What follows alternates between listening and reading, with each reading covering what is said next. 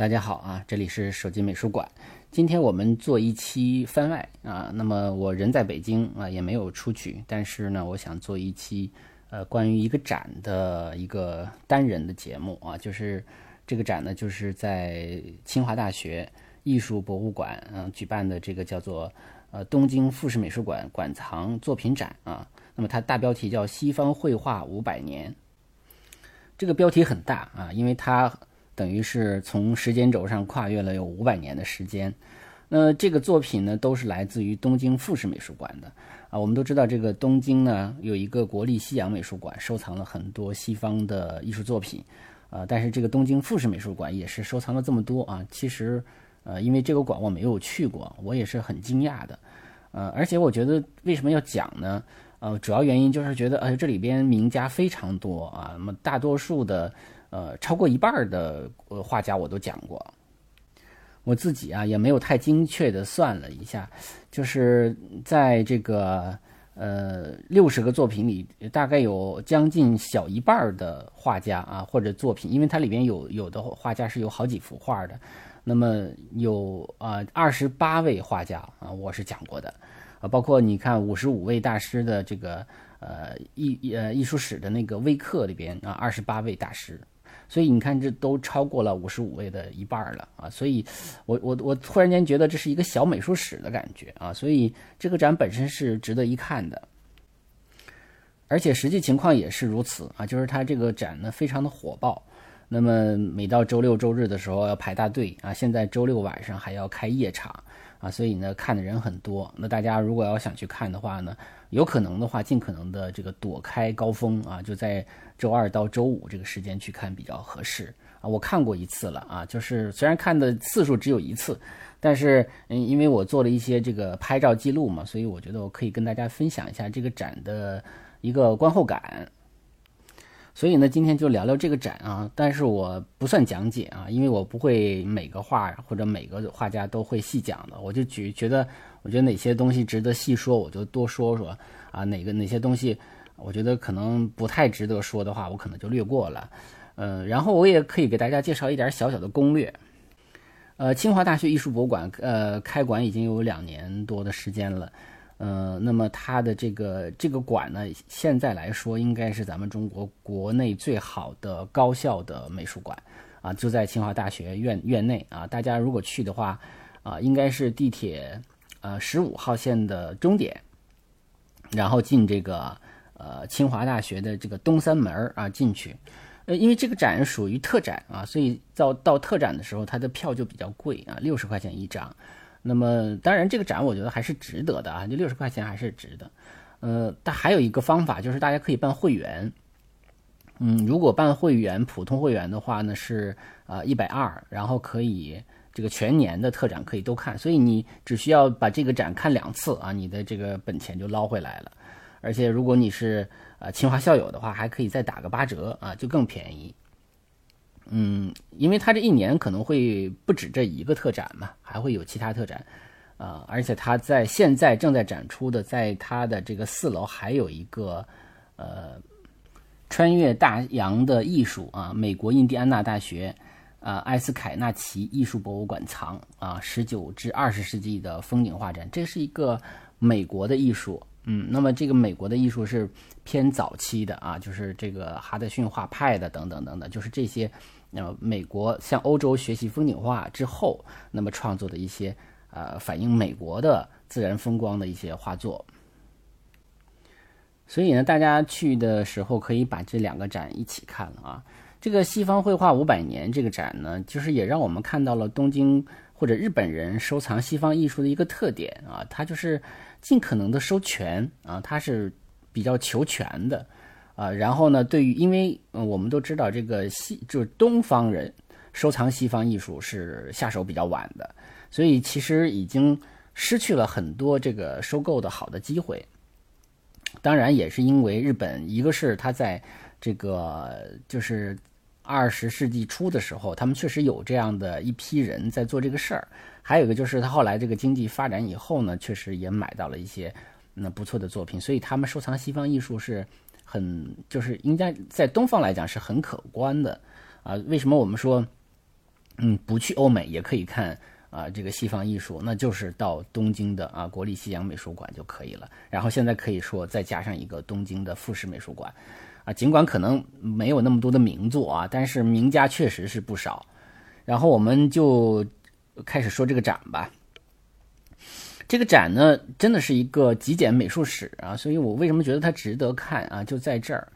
呃，第一个展厅，我们进大厅之后，右手边开始是这个头啊。我们第一个展厅，它其实就是文艺复兴的一个展厅。那这个这个文艺复兴展厅呢，它其实是包括了两部分啊，或者是三部分啊，也可以啊。它没有我们最熟悉的。文艺复兴最核心的佛罗伦萨画派，而是呃这个呃威尼斯画派和北方的啊这个文艺复兴绘画，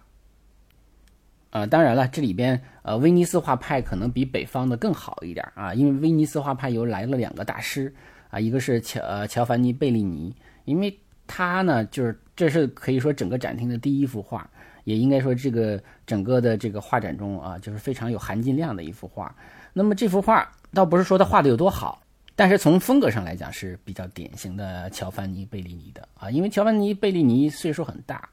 那么他又是提香和呃这个丁托列托的呃不是丁托提香和这个乔尔乔内的老师啊，所以呢提香尽管没有来啊，乔尔乔内没有来，这个呃呃韦罗内塞没有来，但是他的这个提香的老师来了啊，所以就显得很珍贵了。而且那个时期，其实乔凡尼·贝利尼，呃，本身也是个大家族啊。他他的呃哥哥啊，詹蒂利·贝利尼啊，也是一个大画家。他爸爸也是个大画家。嗯，那么他也经常画一些这个呃威尼斯统治者的这样的一些肖像啊。我们可以从他的这个作品中可以窥见，当时在威尼斯画派还没有完全兴盛起来的时候。啊，这个文艺复兴时期的这个人物肖像的造型啊，色彩的使用，那么就就色彩来讲，我们可以能感觉到，好像那种威尼斯那种很鲜艳的色彩的那种感觉已经开始出来了，对吧？那么还有一个就是呃，丁托列托，丁托列托是呃，可以说是威尼斯画派三杰之一了啊，我们都说是啊，提香、丁托列托和韦罗内塞。那么这个。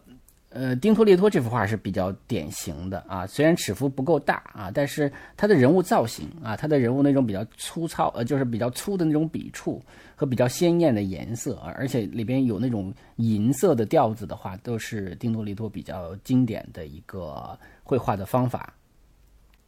我们看介绍呢，就是这是他画的这个收藏家的这个肖像啊，但是从这个画面中啊，他的这个画面的右上角我们能看到。啊，有这个风景啊，这也是意大利呃肖像画的一个特点，就是他会把风景和人物肖像啊组合起来啊。如果我们去看弗兰德斯的这个肖像的时候，我们就知道，哎，弗兰德斯早期的这个肖像是就是一个人啊，在一个很黑暗的一个场景中站着。那么后来，呃，这个弗兰德斯的画家到了意大利学习以后，他们就掌握了这样的一个技法，就是在。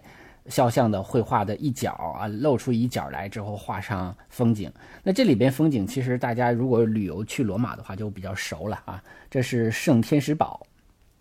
嗯，圣天使堡前面有个圣天使桥啊，所以这个包括大家看那个电影《罗马假日》的时候啊，有一个啊，好像那个那个嗯，奥黛丽·赫本演的那个角色，和格里格里派克他们演的那个在这个圣天使桥下边。啊，跟那个船呃闹起来的那个场景就发生在这儿啊，我闲扯一下啊。然后这里还画了一个什么金色的时钟啊，还有画了一个大卫的雕塑啊，这个都是实际上这些风景啊、雕塑啊，这还都是比较意大利的对于肖像画的一些处理啊。那么这个里这这幅画还是比较典型的。呃，然后这里边出现了两个枫丹白露画派的绘画啊，挨着这个丁托列托这幅画的就是这个弗洛拉啊，就弗洛拉就是花神嘛啊。那么呃，这个是叫做安布鲁瓦兹杜博瓦的作品。那这个画家知名度不是很高，那他就是呃，按照这个上面的介绍来说，他是这个枫丹白露第二画派的啊。枫丹白露画派分为前期和后期两个啊，第一画派。第二画派这样的一个区分，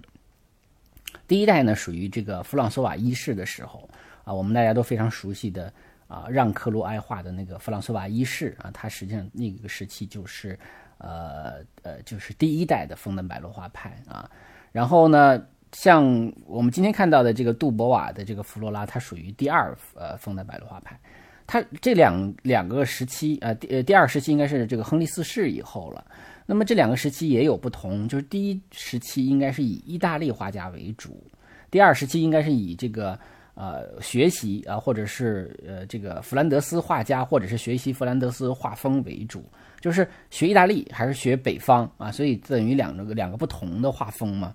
然后实际上慢慢的就形成了啊他们的这个各自就是具有法国风味的这样的一个艺术风格了。呃，这个杜博瓦画的这个呢，他是。呃，虽然它属于这个枫丹白露画派啊，但是从它的绘画风格上来说呢，呃，这个我们认为它是属于矫饰主义的。矫饰属于矫饰主义，属于这个文艺复兴后期的啊，就是强调这个绘画的装饰性啊，不完全追求那种空间的透视法的准确，是吧？啊，不完全追求解剖学的准确了啊，就是要让它好看啊。有的时候人会画的比较长啊，皮肤会画的比较亮、比较白，对吧？就是他追求这样的一种很美的效果了。啊，就所以这幅画呢，它可能只是具有一种呃，就是在这个介绍这个画派啊，我介绍介介绍这个矫饰主义这样的一个呃作用。然后我们到另外一面墙啊，就呃右手边这面墙上，这面墙上的最主要的，我们可以先看这个绿底儿啊，有一个人物的小的人物肖像。那么穿着黑衣服啊，袖子是红色的，这个呢也是枫丹白露画派的，他应该算是第一代的啊，因为他的爸爸就是我们刚才讲的让克鲁埃啊，他是这个弗朗索瓦啊克鲁埃啊，特别有意思啊，让克鲁埃给弗朗索瓦一世画过之后呢，这个这个儿子的名字叫弗朗索瓦福克克劳啊，这个克鲁埃啊，当然我不我这里边有没有关系我们不知道啊，但是这里边就是说。我们又看到了另外一个枫丹白露画派的这个人物肖像的画法，我们可以去呃去感受一下。但是我们除了这两个枫丹白露画派呢，另外的这个墙上的哈呃就是呃叫做这个多瑙河画派。多瑙河画派的两位大师啊，一个叫阿尔布雷西阿尔特多费尔啊，还有一个呢老老卢卡斯啊克拉纳赫，呃他们两个。就他就在德国本土来讲还是比较知名的，而而那么，呃，老卢卡斯克拉纳赫他主要还是画这个人物的，啊，我们看到的是画了一个萨克森选侯啊，选帝侯这样的一个形象，嗯，他画。其实他画女性还是很有名的啊！我如果我们去卢浮宫的话，会能看到他画的像美惠三女神呐啊这样的一些裸体的女性的形象，嗯，他画的还比较美的。但是他不是画的很准啊，他不是追求那种很精准的。那北方的文艺复兴特点就是画的比较精细啊。但是从呃另外一个多瑙河画派的画家阿尔图德菲尔这样的，嗯，他的这个山岳风景呢，我们也可以看到，实际上多瑙河画派呢。啊，尽管是人物也画，风景也画，但实际上他还是以画风景为主的，啊，因为在早期的文艺复兴的时候，我们说这个呃风景画还没有成气候呢啊，所以在这个地方能有这样的一批画家能够专门画风景画，这个可想而知了。就是说这个地方对于风景画的热爱还是很很不得了的，因为我们呃也反复的说过，风景画在画的这个格局里啊，就是。级别里也算是比较低的啊，所以他们能够愿意画这个东西，还说明他们对自然还是比较热爱的。然后我们进入第二个展厅，第二个展厅进去之后，左手边的这面墙啊，就是跟第一展厅挨着的这面墙，上边呢有三幅画啊，是这个小彼得·波鲁盖尔的两幅画和啊杨·波鲁盖尔的两幅画。那么我我因为在我的节目中我介绍过老彼得·博鲁盖尔，实际上这两个呃就是小彼得·博鲁盖尔和这个杨·博鲁盖尔呢是正好是他的两个儿子啊，老大和老二，老大呢叫小彼得·博鲁盖尔，嗯，小彼得·博鲁盖尔啊，就是他的绘画的主要的作品基本上都是复制他老爹的画作，所以在今天我们看到的这两幅画哈都是。不仅仅是都是复制的，而且这两幅的这个原作都在维也纳艺术史博物馆。你像《雪中猎人》这幅画，其实原来的尺幅应该是很大的啊。那么它这个呃复制呢，应该说变化不是特别大，只是说尺幅上的变化。那么农民婚礼这个就是变化比较大了，因为农民婚礼大家可以去百度一下，呃，这个老彼得·伯鲁盖尔的原作啊，他是把整个场景就给变了，因为原来的场景应该是在室外发生的这个故事。啊，那么整个的画面是比较有秩序的。那小彼得·伯鲁盖尔复制这幅画的时候，就把这个呃这个画面这个场景呢，就挪到了室外，呃，然后呢，整个的场景的画面的这个秩序感呢被破坏了啊。实际上，嗯，他这两个儿子都没有跟他学画，因为他死的时候呢，他的这个二儿子才一岁多啊，那么大儿子也不过就四岁多的这么一个年纪，就是实际上都很小。都是跟别人学的啊，但是学完了之后呢，因为老爹有这样的本事，有这么多的作品，那就复制呗，对吧？你们想要我就给你画一个啊。所以呢，他有的时候也会根据雇主的需要啊。你比如说，有的画呢，可能老彼得·博鲁盖尔画的时候呢，画的比较偏冷色，但是雇主喜欢暖色，那我就给你改成暖色的。你像这个农民婚礼啊，他也复制了很多好好几幅啊，好像是五幅吧，这样的一个数量。那么也是有的，我就按照原来的啊，都给画成室内；有的呢，我就给改成室外。我估计也是跟这个定定件的人啊有关系，就是人家说我喜欢这个是在室外，啊，或者说我们这边的婚礼都是在室外办的，所以你给我画成室外，他就改啊。那么这样的一种作品呢，你感觉他的艺术其实就不是很高了。所以，呃，如果他两个儿子相比的话呢，那小彼得·伯鲁盖尔的这个水平其实是不高。杨伯鲁盖尔实际上也有，就是呃，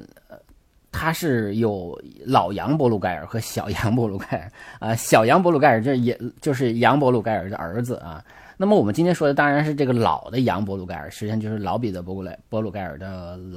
啊小儿子。那么他的这个作品还是蛮典型的啊。其实他的作品就是这个弟弟的这个作品，比那个哥哥的那两幅作品更值得看。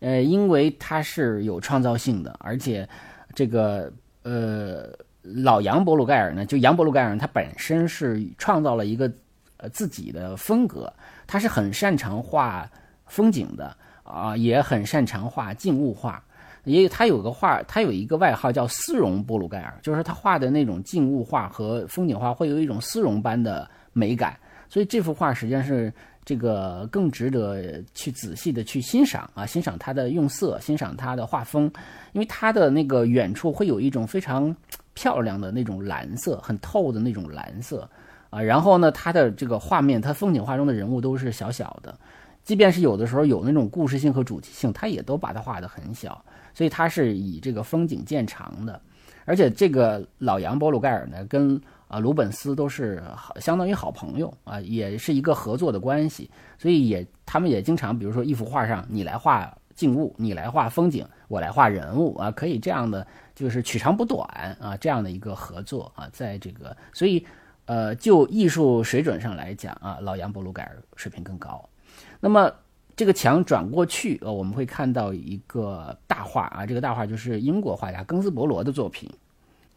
对我呃插一句啊，就是说呃清华艺博的这个展之所以推荐呢，呃跟这个展的呃文字介绍非常细也有关系啊。我觉得特别好就在于它每一幅画都有给一个非常详细的一个介绍啊，基本上跟他图录的内容是一样的啊。所以呢，在现场你就通过看这些文字，基本上也能够看个八九不离十啊。但是光看文字也不行，要文字结合这个绘画来看。那么根据这个呃，所以呢，就是这个观展来讲呢，条件比较好，因为呃，日本人策展就有这个优势，他是很照顾观众的参观的这个偏好的啊，就是他很注重这种普及性啊。因为我自己去东京参加参观这个展览的时候，也会有感觉，就是他们的语音导览做的都很好，而且他们策展思路都很清晰。呃，然后也能把那种很关键的点能够给你介绍到啊，所以你像这个都有很详细的介绍啊。这幅画叫做《小屋前的人物》啊，这幅画是不错，因为呃这是大画呃大尺幅的画啊。我们说就是说购买西方艺术的话，如果能购买到大尺幅的话，都是很不错的原作哈，都是很不错的。那么这幅画也是。呃，应该讲还是比较更斯伯罗风格的啊，就是他的虽然说人物都有点有点偏小啊，或者这几个农民的形象不是那么那么很在很前景的这样的一个位置，但是他的这个风景的部分的创造都是。都是非常更斯伯罗的。他的嗯树啊，它的那个远景中的那种笔触啊，有一种羽毛般的感觉啊，大家可以去找找这种感觉啊。其实我在这个五十五位大师的这个呃呃五十五位艺术大师的这个微课里边哈，那么我也提到过这个，就是它会有一种啊像羽毛般的感觉，而且它经常是人的笔触和风景都融合在一起了。那么这里头当然还没有把人物这么处理了，但是我们可以看到它的那种质感。而且我们也能够感受到，其实庚斯波罗是非常喜欢画风景画的，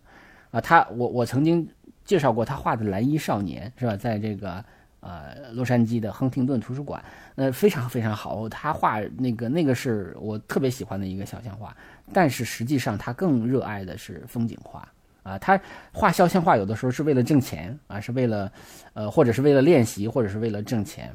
但是画风景画是他喜欢的，他可能是非常热爱自然的，他用色也是非常漂亮的啊，有笔触又是非常独特的啊，所以呃是很容易识别的一个画家。那么它属于呃洛可可时代啊，我们一提到洛可可时代的话呢，嗯，就是法国的啊，我们说这个法国洛可可，其实在同样在这个时期，英国同一时代的啊，也有像呃这个庚斯伯罗啊，像。呃，意大利也有像提埃波罗，都是属于洛洛可可时代。那现在我们再回到进入展厅二展厅的这个入口的地方，向右侧的那个墙走啊，就能看到法国的几位洛可可大师了啊。首先看到的应该是弗拉戈纳尔的一幅画，这幅画我觉得还是很推荐的，因为这幅画非常的。呃，非常不错啊！尽管它不是说我们常见到的，就是弗拉戈纳尔画的比较没有节操的那种主题，对吧？我们说画的那种小黄画，是吧？我讲过秋千，呃，他在就是画一个人在秋千下边啊，去偷窥这个女孩的裙底春光，是吧？这个他那个是比较不堪的一个主题了。但是这幅画是画一个比较美满幸福的一个家庭的场景。那么他尽管他这个主题其实是。呃，这个是卢梭的一个一个思想啊，他在艺术上的一个呈现，就是卢梭倡导了家庭与亲情啊，社会与道德的这样的一个理念啊。实际上，他这个是是一个很有节操的三观特别正的这么一个主题，但他同时呢，他又保持了这种洛可可的比较唯美的啊，比较圆熟的这种笔触是吧？比较唯美的。呃，人物的造型啊，比较鲜艳的用色啊，这种比较规范、比较古典的这种构图，是吧？所以在而且他在这个画中呢，还有一些类似于这种宗教画的感觉。尽管他画的是一个普通的家庭，但是我们突然间有一种看到圣家庭的感觉，对吧？就是看到宗教画的感觉啊。这个女主人，我们感觉她穿的蓝色和红色的衣服，很像圣母穿的衣服，是吧？然后抱着孩子，感觉像圣母与圣子。呃，而且呢，他这里头还有特别有意思，就是，呃，他应该讲孩子的父亲是吧？从窗口探进来啊，也还牵了一头驴。哎，我们都知道圣家庭中，呃，场景中是有驴的出现的啊，所以它实际上又是有点宗教的意涵，又是有点这个哲学的意涵啊，同时又不是他非常常见的一个主题，就是我们说那种，可能本身弗拉戈纳尔未必是真的愿意画那些比较比较低端的那种。主题啊，也许他可能更向往画这种幸福的家庭，因为弗拉戈纳尔本身家庭就是很幸福的，所以这个画是很值得推荐的啊。那么在他旁边，呃，就是鲁本斯的画了啊。鲁本斯这个画呢，看起来就是特别特别有意思啊，因为呃，大家如果去这个，因为卢浮宫呃，那个鲁本斯的画我刚刚讲过一幅啊，实际上还有呃，在这个。啊，卢浮宫有一整个一个厅啊，整个这个厅呢有二十几幅这个罗本斯的大尺幅的画，他是为呃亨利四世的妻子玛丽德美第奇啊创作的是人物生平的连环画，相当于啊连环油画啊，大尺幅的非常非常大。如果大家在那里边看到了玛丽德美第奇结婚的那幅画的话，再来跟这幅画对比的话，就觉得哦太熟悉了，就是说实际上罗本斯画婚礼是有套路的啊。就是人的人物的安排，人物的场景啊，包括他人物这个，包括涉及到爱情的时候的一些小的呃，类似于道具这种功能的出现啊。你看，我们上次讲这个呃杰多吕西普的女儿啊，讲过就是里边的小天使啊，她其实是小爱神，那么相当于来验证彼此之间的爱情的。你看这里边也有啊，在整个这个婚礼人物中间也有两个小孩啊，他是相当于小爱神的角色啊，来好像把这些人他们拉在一起啊，其实有的时候。啊，也是这样的，就是尽管可能只是是婚礼，还没有到生孩子那一步啊，但是孩子他就是有一种，就甭管他是不是爱神，他也是验证了一种爱的结晶的感觉，他会给这个婚婚姻一种很幸福的、很美满的感觉，对吧？就包括现在为什么，呃，婚礼上要一定要有小孩去给捧花啊，去给这个牵着这个后边的这个婚纱呀，那都不是自己的孩子，为什么要有孩子呢？就是要有这种幸福美满的感觉嘛，对吧？所以。嗯，如果大家找到啊玛丽德美第奇结婚的那一幅啊鲁本斯的画，那么再来看这幅就觉得啊很亲切了，就很熟悉了啊。实际上是他的套路，但这幅画值得看的一点在于，它实际上是一个小稿啊。我们都说，嗯，这个鲁本斯的画呢，小稿一般都是本人亲作啊，大画就可就不一定了。大画有可能是他的徒弟啊，按照他的小稿放大，放大了之后呢。嗯，有可能，如果说给的钱不多的话，可能就是徒弟画了啊，就交稿了，啊，如果给的钱足够多的话呢，他再去画画人的脸，画画人的手，啊，这个关键地方呢，再去这个修色、修饰一下，是吧？润色一下，那么，呃，签上他的名儿，就交稿了啊。但是主体的部分可能就是还不是他画的啊，他会画关键部分。呃，所以小稿就可看性就比较强啊，可能看不出那种气势的感觉来，但是呢，就是都是真迹啊，啊，它的价值可能就在于这儿，就能看出，呃，鲁本斯甚至是用油画来做直接创作的啊，甚至都不画素描的啊，就说明他的这个，呃，水平之高，能力之强啊，所以在这幅画中也可以看，呃，可见一斑了，而且在。呃，弗兰德斯地区还盛产挂毯啊，所以这幅画也被认为是一个挂毯的呃小稿啊。那么他一般的创作方法是这样的，就是他先创作一个小小尺幅的油画，然后在徒弟啊，在给工坊啊再做成一个大尺幅的油画，然后这个大尺幅的油画呢再翻成一个呃挂毯。那么因为呃在罗本斯在北京的国博那个展览上，我们就看到过这样的。呃，一组啊，所以呢就能知道它整个的创作过程，而且因为挂毯它是有那种左右镜像的，所以呃挂毯的画面和油画的画面正好是反过来的啊，就是左右是翻过来的啊，因为它因为织的原因啊，什么什么原因我就就不太清楚了，就是它是一定要就是做成那个挂毯之后，它就是反过来的了啊，嗯。这个这期节目我可能会用很长的时间啊，大家有耐心听就听，没耐心听就不听了。我就是想，呃，想把这个展就是介绍一下，大家有兴趣也可以现场去看啊。就是，呃，我可能也会给大家在这个节目中呢附一些图啊，大家来欣赏一下啊。这个节目可能需要很长时间。然后在它旁边的一面墙上挂了一面呃一幅尺幅非常大的布歇的作品啊。你看，我们说这个。法国的洛可可三杰来了两个啊，这个除了华托没来啊，这个弗拉戈纳尔和布歇都来了。那布歇这幅画基本上是这个正方形的，呃，这样的一个画幅啊，这个非常的糖水片，也非常的布歇，很典型啊，很典型，就是很值得一看。那么就是很甜啊，这种它，但是它的笔触是比较比较粗的啊，它不是那种很精细的刻画的，但是颜色是很艳的那种。呃，很甜美的这种感觉啊，所以呃，布歇的风格就这个风格是非常非常洛可可的啊，所以我觉得这幅画也是值得一看的啊。那么再转过来的话呢，墙面上应该是呃洛兰的画，这个洛兰的画，我们看这个标签的时候就知道说它是。呃，这个一六三零年的作品，那么算起来的话，他才二十多岁啊，所以这个跟我们的感受是一样的，就是我们我们看初看这幅画的时候，感觉它像罗兰，但是它又有点不像啊。什么意思呢？就是说它的真正的呃完善的风格还没有形成。这个时候，从构图上来讲形成了，但是从色彩上来讲，用光线上来讲，它还没有变变得非常非常成熟的罗兰。啊，就是构图上来讲，它是那种啊古罗马的遗迹呀，还有这种呃很很比较暗的这样的一个光线了，是吧？这样的一个比较优雅的、均衡的这样的一种构图了，那这个都是啊已经差不多了。但是呢，他后期更喜欢用一种比较诗意的光线啊，特别是有点像我们傍晚夕阳西下的那种光。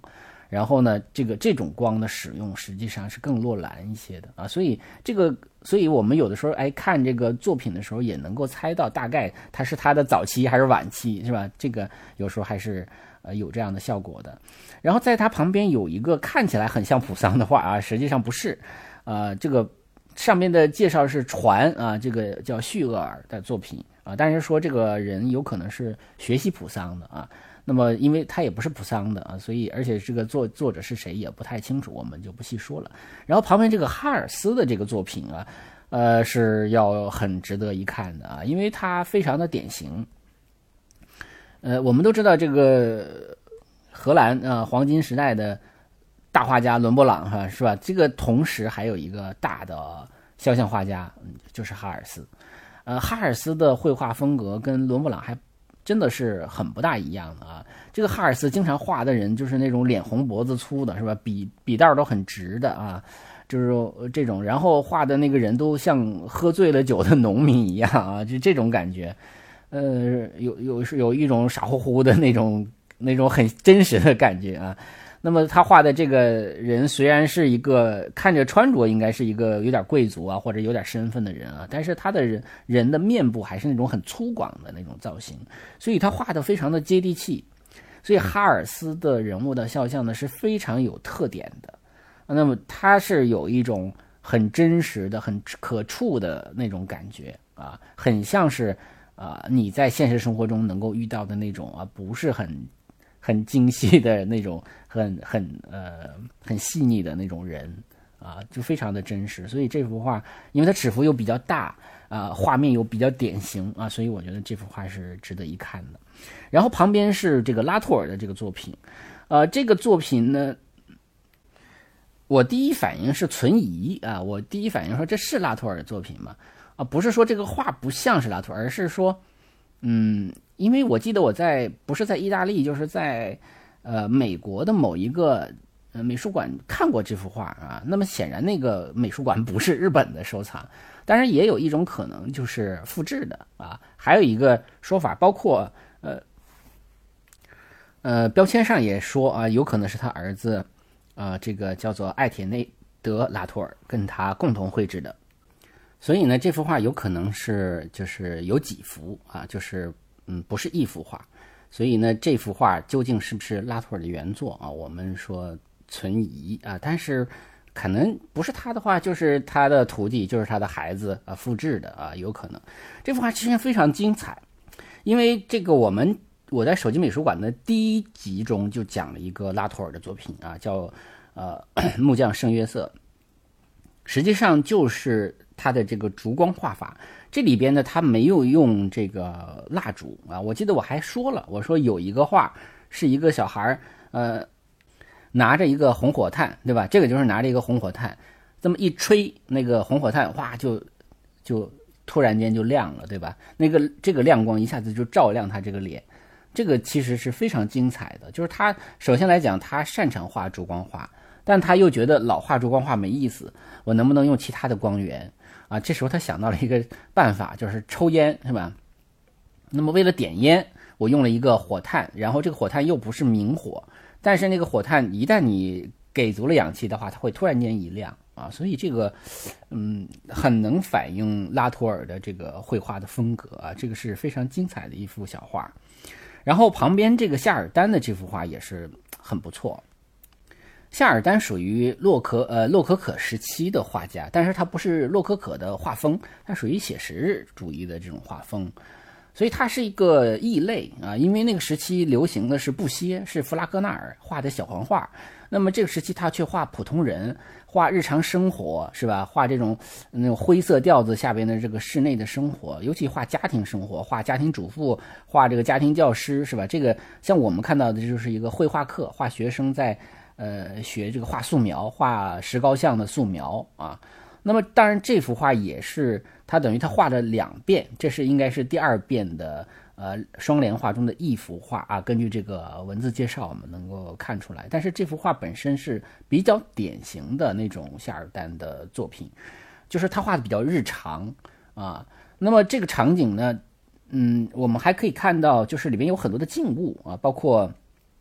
有柜子，有这个石膏像啊，有那像火盆一样的东西，是吧？还有玻璃一样的器皿，所以这个都是夏尔丹的特点，就是他非常擅长画静物画，他就是靠画静物画进的啊法兰西艺术学院。他如果不是这个原因的话，他还进不了这个学院派啊。那么他进去了以后。呃，他开才开始画人物画、画风俗画，但是他比较好的就是他始终坚持自己的这个艺术方向，他并没有向这个市场啊，或者像，呃，这个比较流行的一种趋势，呃，怎么说低头吧啊，呃，还是坚定了自己的这种艺术观。所以呢，第呃第二个展厅呢，我们说博鲁盖尔那部分呢，它实际上是。呃，有一部分属于这个文艺复兴的部分，也有部分属于呃这个巴洛克的部分。那么第二展现其实主要就是呃巴洛克时期啊，巴洛克时期包括古典主义的法国的古典主义的是吧？啊，普桑、洛兰、拉图尔，那么也包括像鲁本斯这样的典型的巴洛克画家，然后还有像呃这个洛可可时期的啊布希啊、弗拉戈纳尔啊，英国的这个呃呃这个更斯伯罗啊是吧？还有像呃这个。同一时期，但是不是那么洛可可的夏尔丹，那就比较全啊。所以为什么说这个展还是很值得一看，就在于它真的很全啊。第三个展厅呢，其实就是到了古典主义，呃，就是新古典主义和浪漫主义时期了，就是这两个部分。其实它正好是两面墙，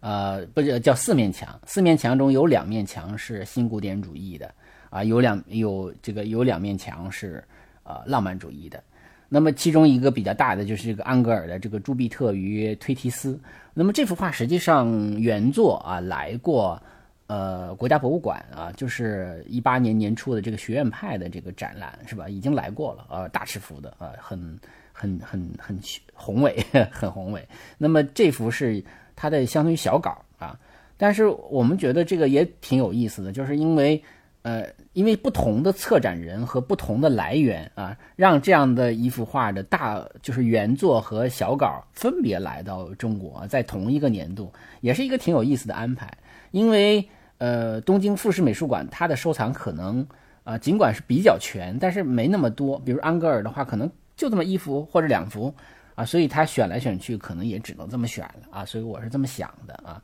所以呃，这幅画呢，因为。之前学院派来过嘛？啊，它就是一个男性和女性的这样一个对比，然后是这种均衡古典的构图，是吧？呃，这种很很清晰的啊，这种笔触是吧？很光滑的表面，这都是新古典主义的特点啊。那么这个画就不细说了。然后新古典主义这边墙上呢，还有一些就是啊大卫的作品，呃，实际上不是大卫的作品，而是大卫的工作室的作品。呃，其中这个拿破仑啊，越过圣伯纳隘口，这个我们都讲过了啊，在那个大卫那三期节目中都已经讲过了。呃，这个画呢，它的署名是大卫工作室。呃，我记得我在那个节目中介绍过，说这幅画实际上有五个复制品，那现在看来也不止五个了啊。那么因为那个五个可能都署名大卫，这个干脆就大卫工作室了。所以这个时期是是这个就说明什么？说明这个就完全跟。大卫 本人就没有着过笔了啊，那他因为他署名就是工作室了，对吧？所以，呃，那么署名工作室的可能还有更多啊，就是，呃，那么因为他的最早的那版应该在那个马尔呃马尔梅松城堡啊，在在那儿收藏，然后像维也纳也都有啊，德国好像也都有啊，我就具体我不记得了，但是我在那期节目中已经介绍过了，呃，还有就是嗯。像拿破仑给约瑟芬加冕礼的这个单独的呃独立的这样的一个小小尺幅的这个呃拿破仑的像，这个呢就是正好旁边也有一个这个小尺幅的特别特别小尺幅的这个拿破仑加冕啊给约瑟芬加冕的这样的一个画，这个画原作在卢浮宫啊尺幅是非常非常大的，而且这幅画有两幅啊，还有一幅大尺幅的这个作品在凡尔赛宫，所以这两幅呃这个作品大家在这两个地方都能看到。然后呢，这个拿破仑的这个单人的这个油画呢，就是也是署名为工作室作品啊，我估计可能也是有呃有人定制啊，就是可能家庭也没有那么大的地方，我就定制一个单尺幅的这样的画，而且觉得画的确实特别好。那么这个呃，我们说了，就是在那期节目中，我们也介绍过，这个大卫画拿破仑的时候，他是先画一个裸体的，然后再在裸体上边。他因为有精准的解剖学啊，然后在这个裸体上面再穿衣服，所以我们可以想象出来，他们的古典主义的第第一方面，它是比较刻板的；第二方面，它确实是精准的啊，它的这个准确度是你无法比拟的。是有谁会想到我先去画一个裸体，然后在上面再画衣服呢？对吧？但是他的这个古典主义的这种。新古典主义的规范可能就是这样的一个规范，就越是你花的心思越多，你画的就越准，画的就越出色。而这个小画画的也是很好的，而且我们可以这个小画的优点就在于我们可以很清晰的去看这个人的细节啊，因为如果是大画的话，我们可能就不会看他的细节了，因为我们被整个这个画面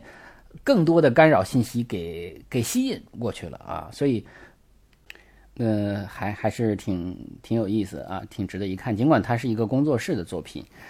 嗯，它旁边有一个就是布格罗的这个叫做渔夫的女儿啊，这个人呢可以说是在大卫和安格尔之后的呃新古典画派啊，或者说叫做学院派的领军人物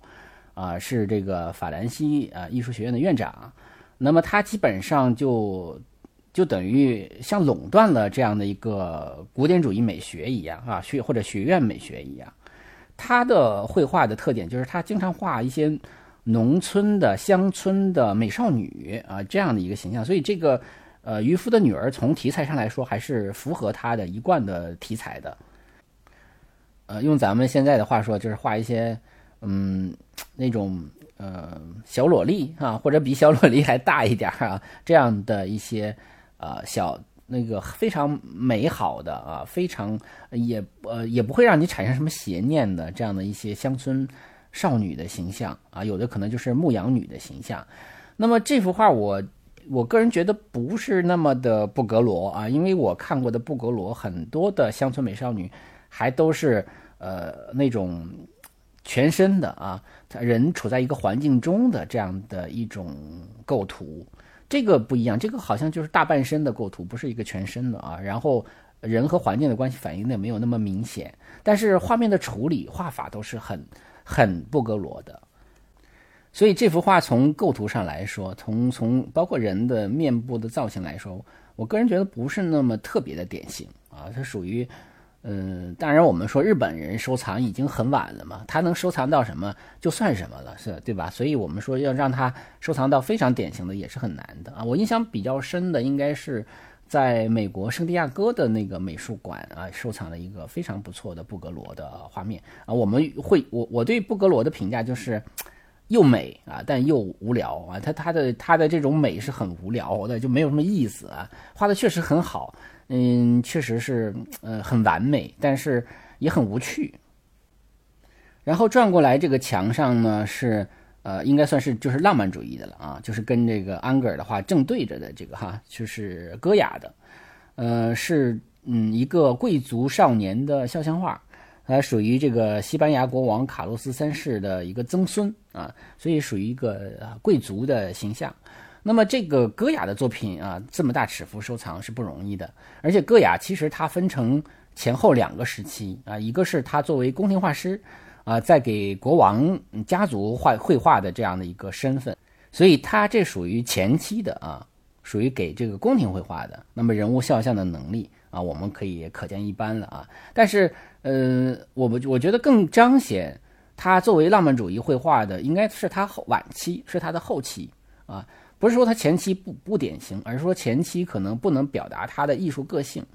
尤其他后来画的黑色系列啊，画的那种彰显人性很深处的、很幽微的、很黑暗的，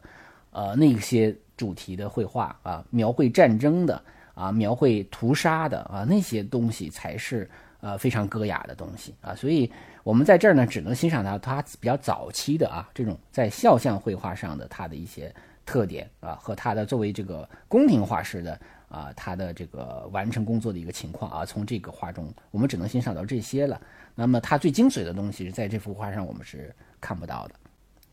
然后我们接着往右面这面墙上转哈，这面墙上啊有呃，我们呃呃，如果按照这离戈雅比较近的这个方向的话，应该是呃三幅这个德拉克洛瓦的作品啊。德拉克洛克洛瓦我们就不用说了啊，浪漫主义的代表人物了，对吧？那戈雅因为他是西班牙人，那么德拉克洛瓦是法国人，所以德拉克洛瓦这三幅画呢就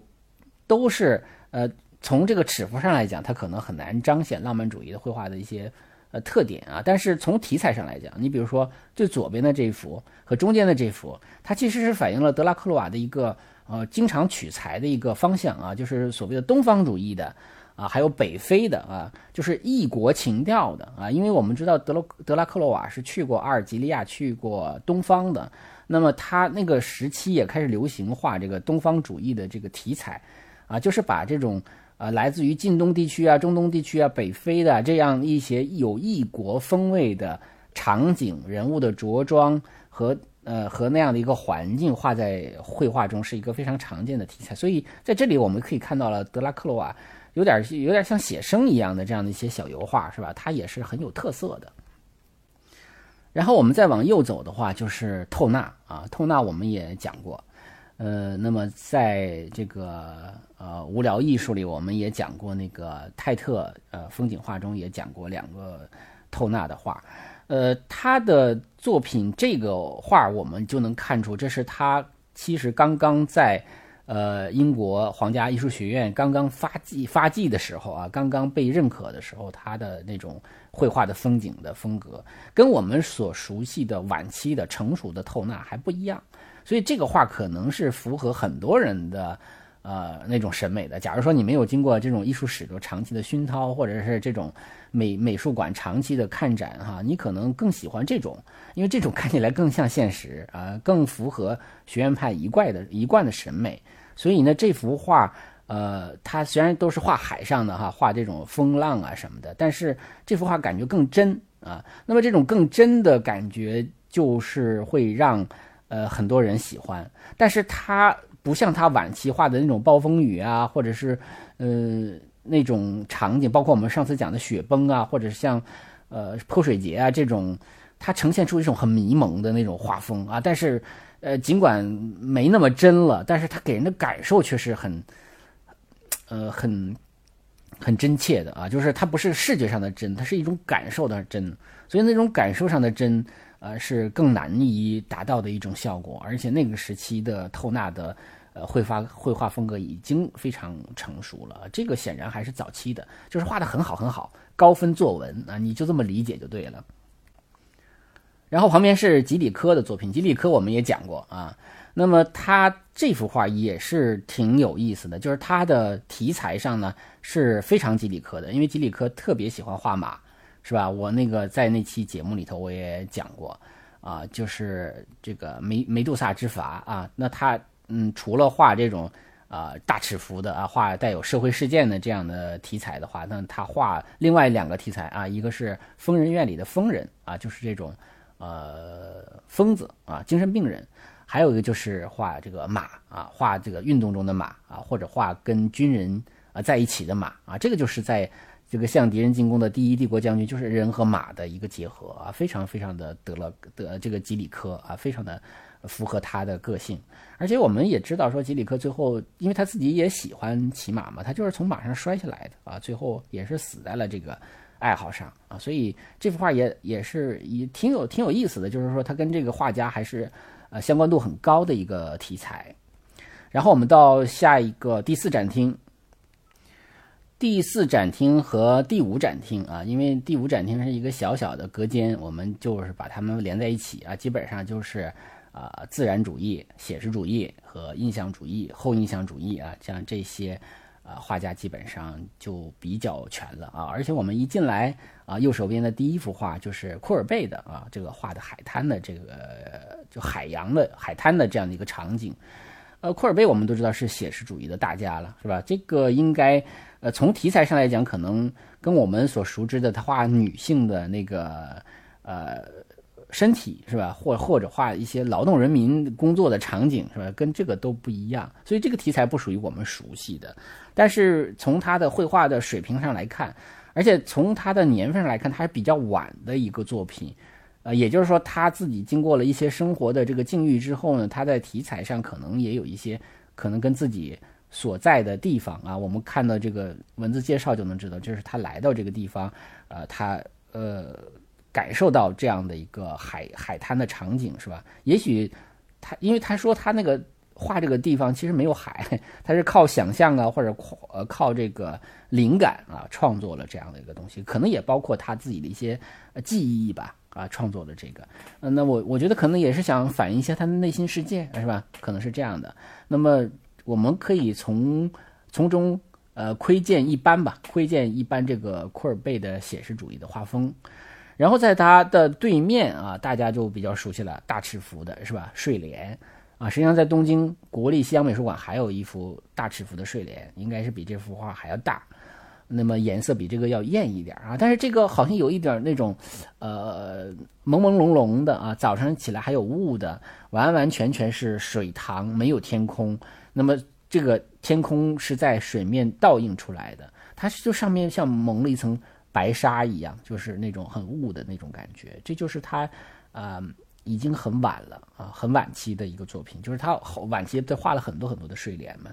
而且它的这个睡莲的花和那个叶子，因为这个其他的影子都是虚的，对吧？包括那个垂柳的影子，实际上都是在水面的，还有那个蓝色的天空，实际上都是水面上的倒影，所以它会比较平。但是莲花和莲叶啊，实际上是实实在在的物体。那么他又把它处理的，呃，从笔触上来讲，他会处理的稍微比较立体一点。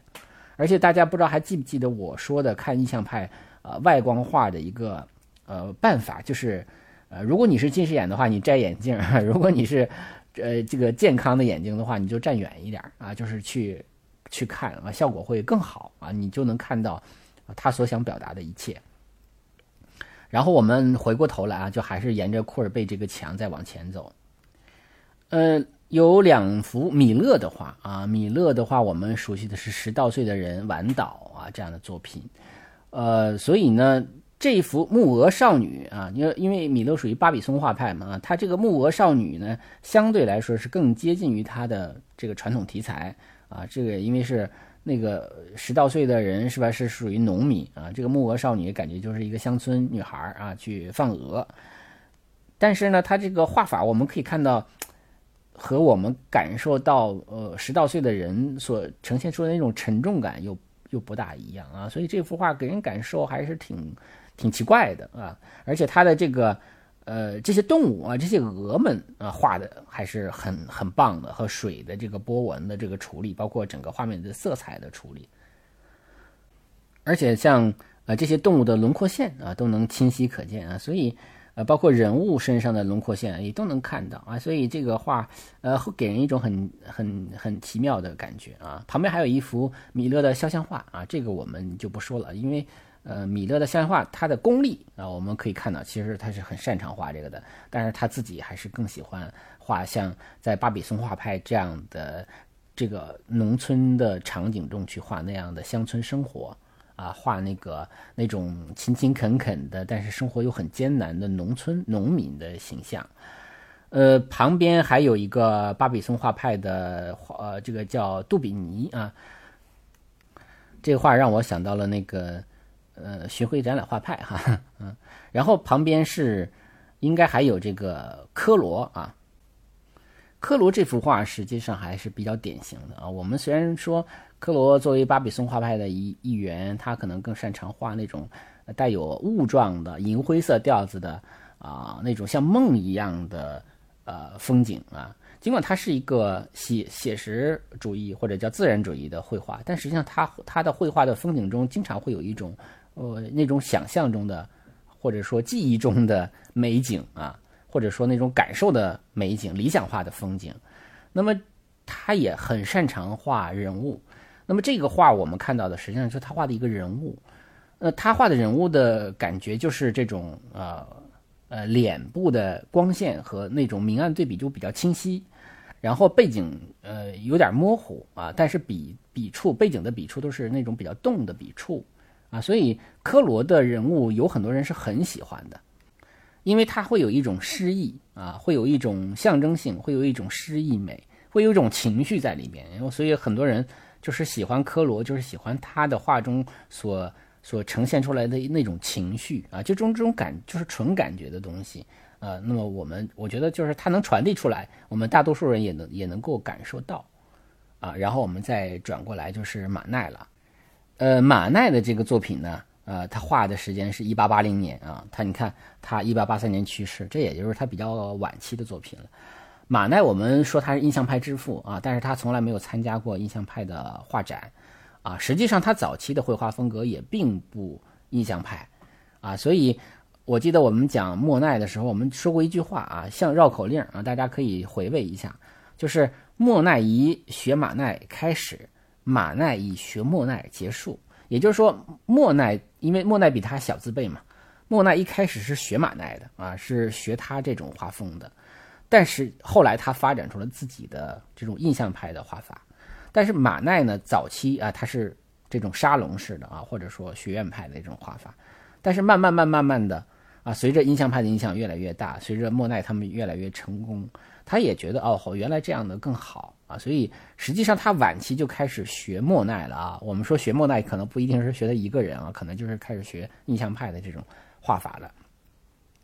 所以我们看这个漫步这幅画的时候，我们会发现其实它就。比较印象派了啊，原则上来讲，它不应该印象派啊，因为它其实应该更沙龙才对。但是，呃，在这幅画中呢，它可能这个黑色的使用还是比较印象派的啊，衣服的这种黑色大大面积的色块还是比较这个学院的那种画法。但是我们看背景，他画的这个树啊。啊，包括面部的这种很很不太模糊，就是比较模糊、不太清晰啊。包括背景中的这种草树啊、光线呢，啊，这个就比较印象派了啊。所以我们可以看到，说马奈的晚期实际上是在向印象派转变的过程中的啊。我们说他是印象派之父，是因为他领导了印象派的这些画家，但他本身他的画风其实一开始并不是印象派的啊。他到了晚期才开始往这方面转，虽然没有完全转吧。因为按照莫奈的说法，这世间是不存在黑色的，但是在马奈的画上还是有大量的黑色存在的。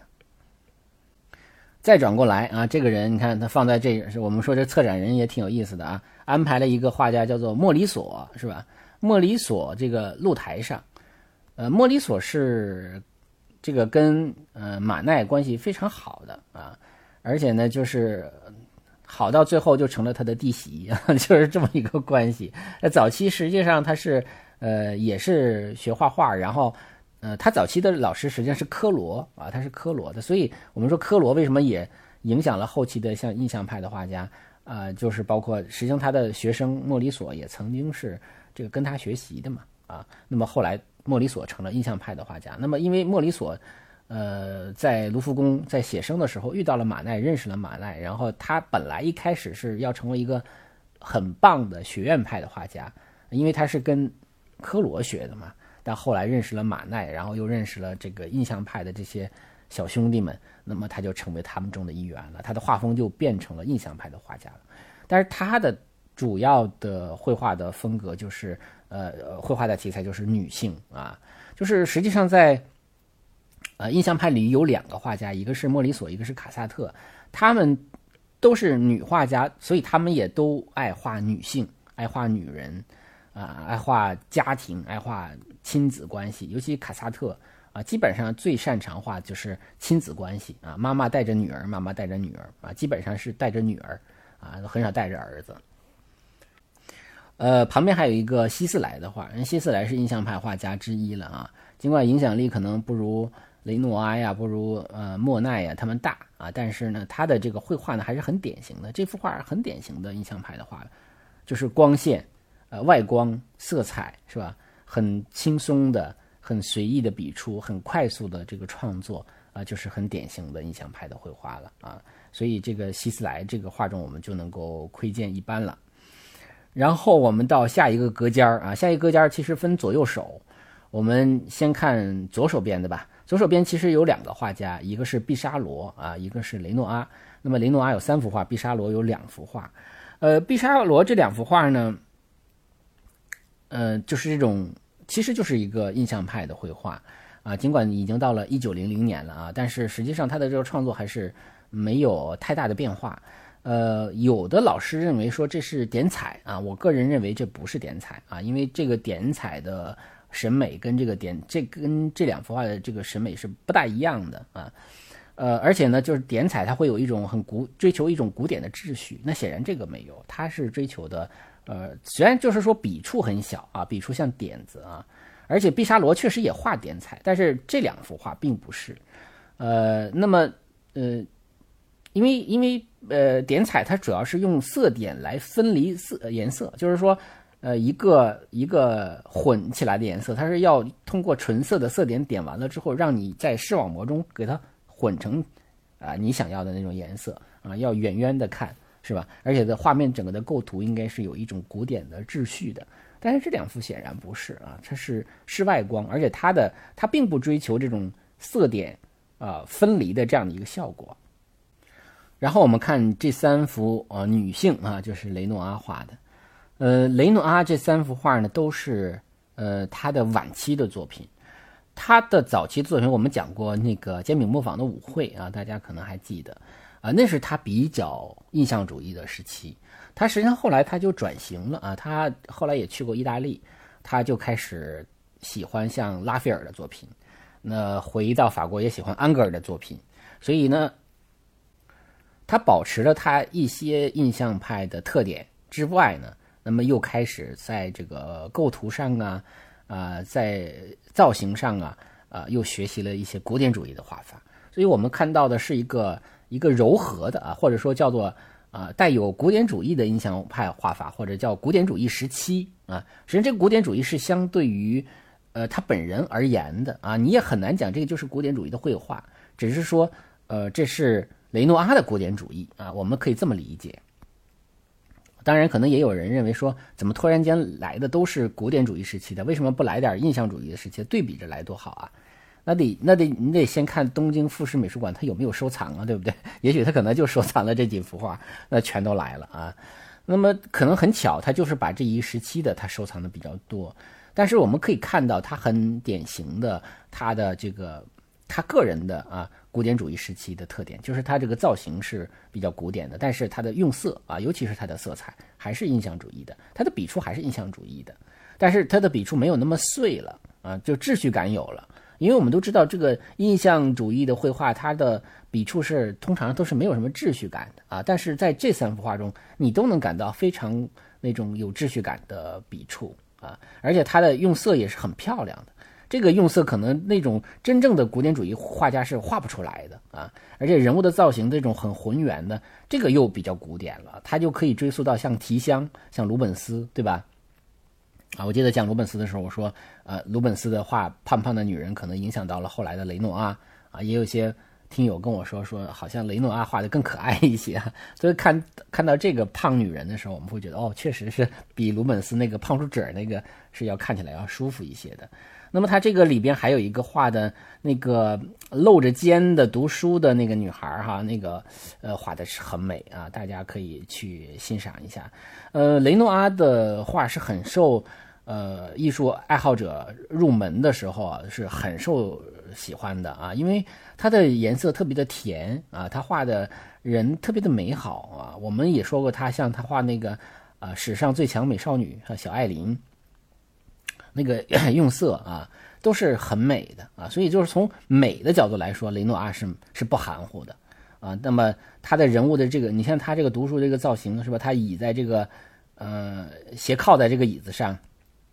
嗯，露露着半个肩膀，然后后边的这个帘子的颜色，你看它这个颜色有有白啊，有红、蓝、黄啊这些颜色。啊，包括背景中可能还有一些绿啊，这些颜色都成块的这样的使用的话，它那种效果就很好啊，所以就是很好看。说实话，我们再到这个展这个隔间的右右半右半边啊，右半边是后现呃后印象主义的三杰是吧？梵高、高更、塞尚啊，都来了啊！这个咱们的佩服日本人把他们都收齐了。呃，就塞尚这个画呢，我们一看就知道啊。如果大家熟悉塞尚的话，这个显然是不成熟期的啊，就是早期的。呃，他那个蓝色已经能够看着一点了啊，但是呢，还不是他后来那种比较偏灰的蓝色啊，不是他常用的那种颜色。而且他的那种后来的那种比较有秩序的小色块的笔触，呃，在这里头已经。有了点眉目了啊，但是不是全的。你比如有的色块还比较偏大，你像它的这个房顶的那种色块的处理还都是偏大的，它没有形成一个整体的秩序感。所以，嗯，塞尚这个是他应该是七，也就是属于七三年啊，一八七三年的作品。所以显然这个时期还是属于在印象主义时期，还探索时期，就是还没有画成他后来的，已经找到自己的。呃，独有的这种色彩呀，或者说色块啊、笔触啊，还没有找到啊。就是因为到他后来的话，慢慢就往这个立体主义发展了嘛。那显然这个地方离立体主义还有很远的距离呢。所以我们从这也可以判断，这是他早期的作品啊。呃，不管怎么说，人家有啊，对吧？然后是高更的啊，高更这个作品，它是一八八八年的作品，那么。就这个时间来说，他已经啊，这个而且就这个地方来说，阿旺桥也是布列塔尼的一个小村庄。那么，嗯，应该是跟那个他的著名的一个作品叫做《步道后的幻象》，啊，是一年画的。但是我怀疑啊，这幅画应该是在《步道后的幻象》的前边画的，因为到《步道后的幻象》的时候，他的啊原始主义的风格基本上已经有了，比较平面的。大面积的这种色彩的平涂的那种风格已经形成了，但是这幅画下显然还没有形成。但是我们可以从他这幅画的这种左侧哈，呃，能够感受到它的构图有点像了啊，就是那种呃，因为它的构图是学浮世绘啊。对这个，其实我们之前没有就没有说啊，就像莫奈呀，或者说呃塞尚啊，他们很多人都是受日本浮世绘的影响。他这个树的位置，那个这种。呃，直愣愣的从中间窜出了一棵树来，这个实际上很浮世绘的啊，歌川广重的这种画法。那么它的这个呃河道的这个弯曲的这种感觉，也是有点这个后来原始主义的感觉了。包括里边有的一些粉色，其实也是后来他原始主义时期比较呃喜欢用的颜色了。但是显然这个还没有到啊，因为到后期的话，它会大面积的色彩的这种平涂了。显然显然这里头还是印象主义时期。就是对于高更来说，这个还是偏早一点的啊。我个人认为啊，就是属于他的风格没有形成的时期了啊。这是高更的。那么呃，梵梵高的这幅画，梵高这幅画就是那就显然就是早期了啊。因为呃，一看黑乎乎，对吧？我们就知道这是早期了啊。因为他早期画的像吃土豆的人是吧，都是在呃荷兰画这个。矿工啊，或者画农民啊，那种很艰苦的生活的时候，他创作了很多农民的形象啊，或者农民生活的啊这种写实的场景。所以这个地方一看啊，还没有到后来那个颜色哗灿烂起来了，那眼睛亮起来了，是吧？那个时期啊，那可能是我们更熟悉的，我们更热爱的梵高。但是早期的这个他，等于是他给自己打基础的时候，刚开始画油画的时候，他主要是创作了这样的一批。啊，比较早期的作品啊，当然，呃，像梵高这样的画家的话，他是任何时期的作品都是很珍贵的了，因为他太大咖了啊，这种超级大 IP，所以像有这样的作品能够看到也是不错的。然后我们进入最后一个展厅啊，这个最后一个展厅就是比较偏现代的了啊。我们进入展厅，向右手拐啊，这面墙开始也一个一个的看哈。那么我们首先看到的就是莫兰迪的这个作品啊。莫兰迪其实今年突然间被很多人知道啊，就是因为啊前段时间那个电视剧《延禧攻略》啊，那《延禧攻略》刚播出的时候啊，这个呃那个于正是吧，就发了说我们现在不用阿宝色了，我们用莫兰迪色，我们用这个滤镜来来，所以我们这个颜色特别漂亮啊，特别雅，呃，所以大家就知道莫兰迪色了是吧？实际上莫兰迪色就是来自于这个莫兰迪这个画家，就是他在颜色中。它不追求那个颜色的纯度，它在颜色中加了一些灰啊，所以这种灰让这个颜色色彩来看起来就不那么夺目啊，就很显得很雅致。实际上，这个莫兰迪呃这个画呢，他经常画的就是这个静物画啊，他其实就是经常画的就是一些瓶瓶罐罐啊，画来画去的。那么这些画来画去的。呃，最终的目的就是去寻找一些不同形体的关系和不同色彩之间搭配的这样的一个关系。它实际上不是为了画静物了啊，就是有的时候，呃，画风景画到最最极致的时候，也不是为了画风景了啊，画几画人物也不是为了画人物了，它实际上就是研究这种色彩与色彩的关系，形体与形体的关系了啊。所以这幅画呢。呃，这个大家如果说对莫兰迪这个名儿特别熟的话，就可以看到这个作品了。然后接下来是呃，像米罗的这个作品啊，他画的这个颜色很像野兽派的感觉啊。实际上，呃，米罗是后来呃，应该是画那种超现实主义、达达主义的呃绘画了啊。那个人造型都像小孩画的那种外星人一样，是吧？那显然这个是他早期的作品了啊。不是他典型的作品了，就是应该讲是很不典型的作品了啊！只是大家说这是他画的啊。呃，另外像这个，嗯，弗拉曼克的啊，这个看起来非常非常像塞尚的成熟期的作品了，是吧？他等于他早其实对于弗拉曼克来说，他学塞尚，但是对于他自己来说，他可能学完塞尚很不久，他就摆脱了塞尚啊，他就成为了，他就找到了自己的一些。嗯，风格了，所以他等于是早期学塞尚的东西被我们拿来了啊，但是后来他实际上就已经不在不在学赛上了。还有一个是马尔凯，马尔凯是野兽派的画家，但是这幅画实际上是呃野兽派晚期了啊，也而且是马尔凯基本上已经转型了。那么马马尔凯，我们说野兽派的特点就是颜色特别的浓烈，特别的鲜艳，对吧？就像野兽一样用色，对吧？才叫野兽派呢。但是显然这幅画啊，土伦港，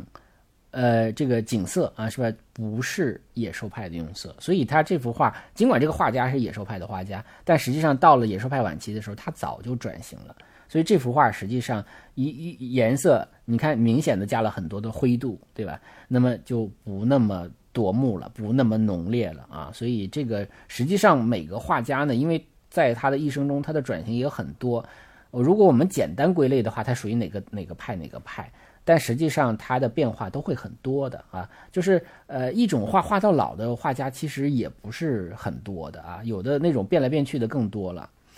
那接下来介绍的玛格丽特，这个就我最熟悉了，是吧？这个我的头像就来自于玛格丽特啊，手机美术馆的头像啊，这个人面前放一个苹果，这个就是他的一个变种。啊，是他晚晚期画的一个啊，就是他画了很多人面前，比如一个鸽子挡住了，或者一个什么东西，这个一个苹果挡住了，或者一个什么东西挡住了，或者就没脸啊，就是一个一个帽子是吧？这个就是没有帽子，就是一个苹果啊，就像这个苹果就变成人头一样。那这个玛格丽特是超现实主义画家，他的一个意象就是这样，他就是用一个非常。写实非常具象的一个你生活中见到的东西，去创造了一个你根本不可能见到的一个场景和一个形象啊！所以像这个西装、礼帽、苹果、鸽子啊，都是他非常常见的一个道具。所以他会把这个东西、这个东西玩来玩去、玩来玩去啊！所以这是。呃，这个，但是这幅画，我个人感觉就是看着不是那么太舒服啊，因为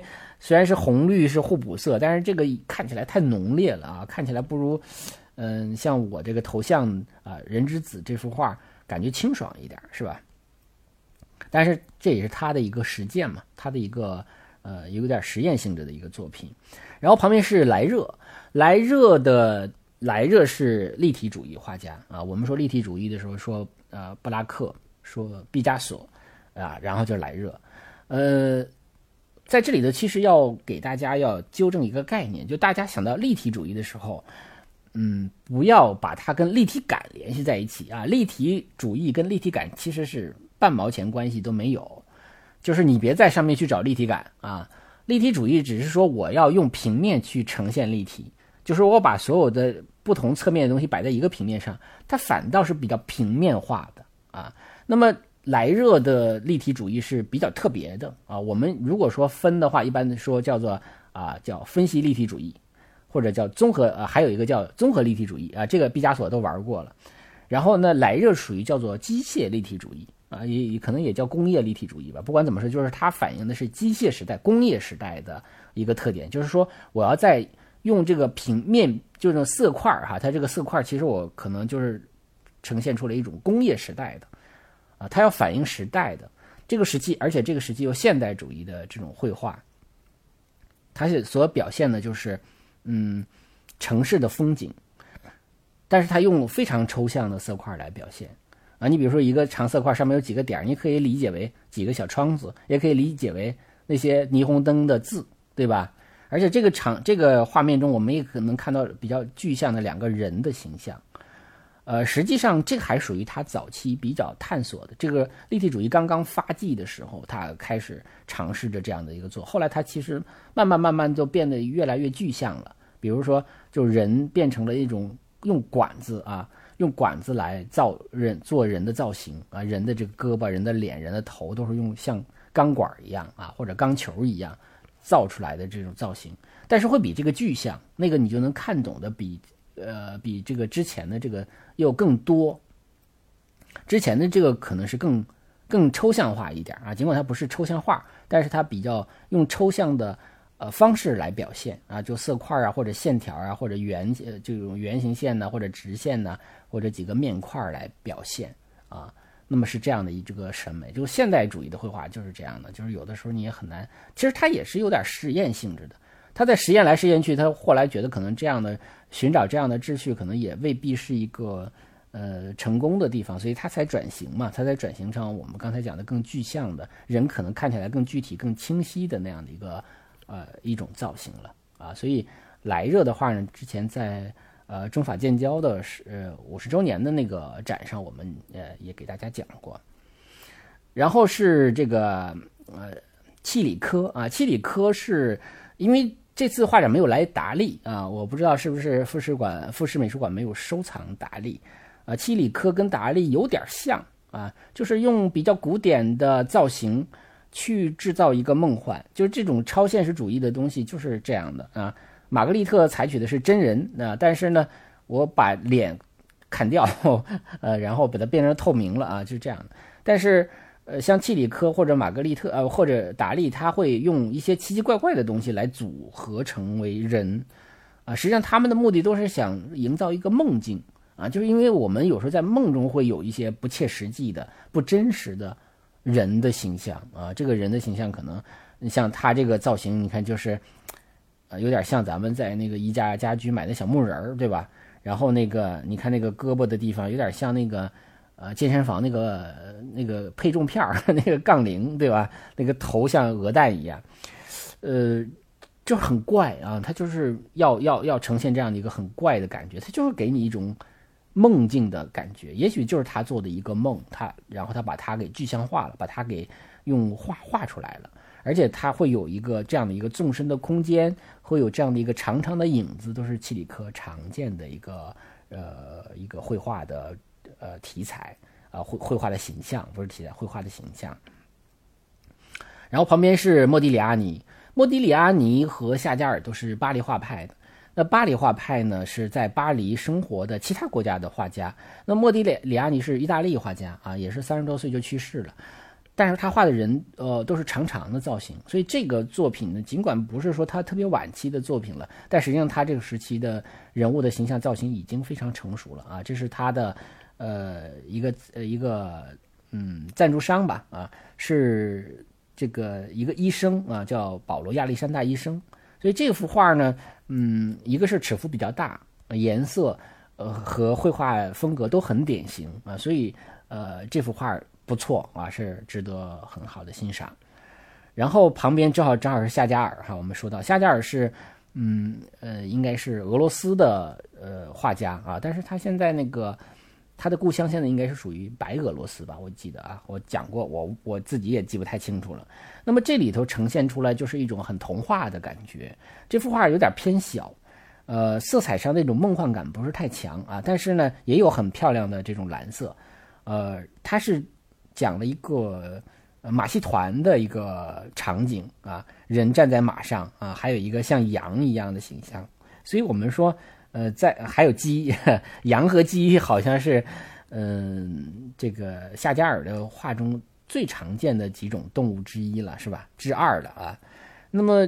也可能是马戏团表演需要羊和鸡，但是也许就是羊和鸡，因为是他故乡的那种家禽啊，是那个农村美好生活的一种象征，所以也经常出现在他的画中，因为他是个犹太人嘛。啊，他也经常画这样的场景，所以这幅画也还行啊，就是小一点然后呢，色彩上那种梦幻感还还差一点啊，但是也还不错了。然后是毕加索的鸽子啊，这个这个是就是咱们说毕加索画画怎么这么老实啊？这个是个版画啊，是个呃石版画。嗯，之前国博也展出过一个毕加索的这个版画展，呃，那么。这个呢，是他就我们最了解的，就是在一一九五零年的时候，他画了一个啊，其实一个相当于速写画的一个鸽子，非常有名的啊一个速写。但是这个是在之前啊，他就呃印刷了这个海报啊，这个是石版画的海报，所以他很巧妙的利用了石版画的这种版画的特点啊，让这种鸽子本身那个羽毛啊，会有一种。很真实的质感啊，所以这也是毕加索的另一面啊，就是我们除了看到他那个造型上非常诡异、非常孩子气、非常有想象力的一面之之外，我们还能看到他在呃巧妙的利用石板技术，很真实的还原了一个很呃真切的呃这个和平鸽的一个造型啊。那么这幅画还是挺有意思的。然后安迪沃霍啊有三幅画啊，那么安迪沃霍是波普主义啊，波普艺术，波普艺术呢，嗯，就到了这个嗯现在的说法叫什么后现代了吧？啊，就是他会把呃你想象不到的东西变成艺术啊，你比如说像这个呃这个罐头对吧？这个叫坎贝尔的汤罐头，我记得好像我们那时候都翻译成什么金宝什么汤罐头啊，这个。呃，罐头实际上是一个产品的商标，他把商标呢变成了绘画的题材，把一个大量复制的东西啊，用半复制半手绘的方式把它变成了一件艺术品，它就要反映一个商业时代的一种艺术观，所以它有很多的观念的成分在啊，它不可能不完全是一个技术的东西了啊，就是说可能我画你们根本想不到的东西。我画你最常见到、最有想不到的东西。这个东西本来是印的，但是不，我偏要把它画出来。它要表达一种艺术观，所以安迪沃霍是波普艺术，就是想呈现在一个大众商业时代，我们所面对的这种呃这种艺术品的一种新的想象啊，所以他把它创造出来了。包括这里边这个女人的这个肖像哈，还有一个运动员的这个肖像。啊，就是多层复制的啊，这种丝网印刷的这种方式是用半手绘、半丝网印刷的这种方式啊，新技术与啊人工的这样的一个呃一起来做的一种方式啊。其实现在更多了啊，因为你像呃呃大卫霍克尼已经开始用 iPad 画画了啊，iPad 已经开始进行 iPad 绘画的一个展览了，所以。随着技术的发展的话，新的材质、新的媒体它就会有出现，啊，就是呃很多艺术家愿意做这样的探索，啊，当然可能还有很多的这种很普通的艺术家、很平庸的艺术家，他他还是在那老老实实的画画啊，嗯，那么新的探索未必有什么好的收益，也未必成功，也未必就能够留下来，但是它毕竟是一个有益的尝试啊，包括我们看到最后的这个 love 这个。实际上它也有设计的这个成分在的啊，它就是把一个文字符号化啊，把它变成了一个，呃，变成了一个画作啊，变成了一个画作。所以一个画作上面是几个字母啊，然后这个字母是又经过精心设计的，它其实也是一种观念了啊，所以它可以去反映呃他的这个想法啊。那么这个展呢，我就啰嗦完了，大概用了不到一个半小时的时间。呃，应该是把每幅画都说到了，但是不是讲解，只是说我对每一幅画的啊自己的一些感受。我呢在上录音的时候，尽量把这个图都传给大家，传上去啊。如果大家呃有兴趣的话呢，到现场去看一看。那现场会有旁边的展示牌会有很详细的文字解说啊，那个那个上面会很细的。呃，因为接下来我可能还是要出去旅行啊，然后呃会有一些图片的话，我可能会发到咱们这个喜马拉雅的圈子里头啊。呃，那么这期节目就到这儿，谢谢大家。